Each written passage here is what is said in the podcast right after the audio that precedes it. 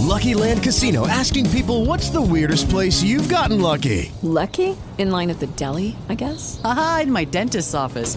More than once, actually. Do I have to say? Yes, you do. In the car before my kids' PTA meeting. Really? Yes. Excuse me, what's the weirdest place you've gotten lucky? I never win and tell. Well, there you have it. You can get lucky anywhere playing at LuckyLandSlots.com. Play for free right now. Are you feeling lucky? No purchase necessary. Void where prohibited by law. 18 plus. Terms and conditions apply. See website for details. Hello, it is Ryan, and I was on a flight the other day playing one of my favorite social spin slot games on ChumbaCasino.com. I looked over the person sitting next to me, and you know what they were doing? They were also playing Chumba Casino. Coincidence? I think not. Everybody's loving having fun with it. Chumba Casino is home to hundreds of casino-style games that you can play for free anytime, anywhere even at 30,000 feet. So sign up now at ChumbaCasino.com to claim your free welcome bonus. That's ChumbaCasino.com and live the Chumba life. No purchase necessary. BGW. Void were prohibited by law. See terms and conditions. 18 plus. Esto es, desde mi punto de vista, totalmente fuera de contexto. Asimismo, si uno estudia y realmente usa el método correcto para entender la filosofía, se va a dar cuenta que esto no es así.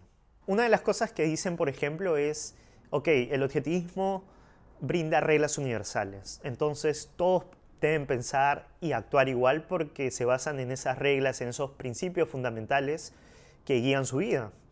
Entonces todo es un dogma porque todos se basan en eso como el estándar y por ende deben actuar como un robot prácticamente.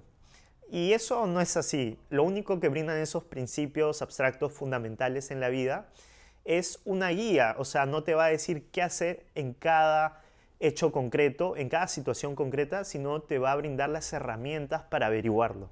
Se podría decir que muchas personas terminan desestimando el objetivismo porque no les interesa estudiarlo, por ende no le entienden, y pocas personas que sí les interesa no lo están estudiando bajo el método correcto y terminan desestimándolo, ¿no?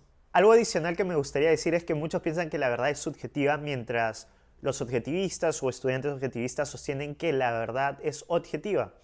Y esto les molesta a muchos porque piensan que nosotros siempre queremos tener la razón y que somos la autoridad que decide cuál es la verdad.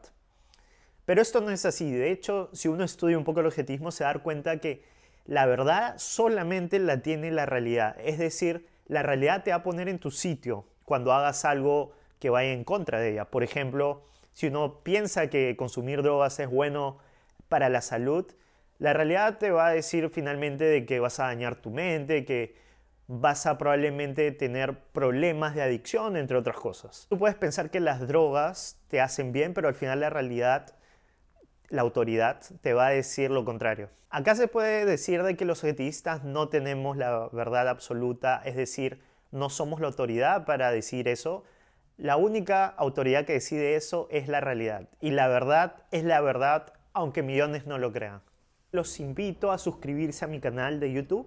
No se olviden de activar la campanita, así como también suscribirse o seguirme en las plataformas de audios tales como Spotify, Apple Podcasts y a todas mis demás redes. Toda la información la van a encontrar acá abajo en la descripción.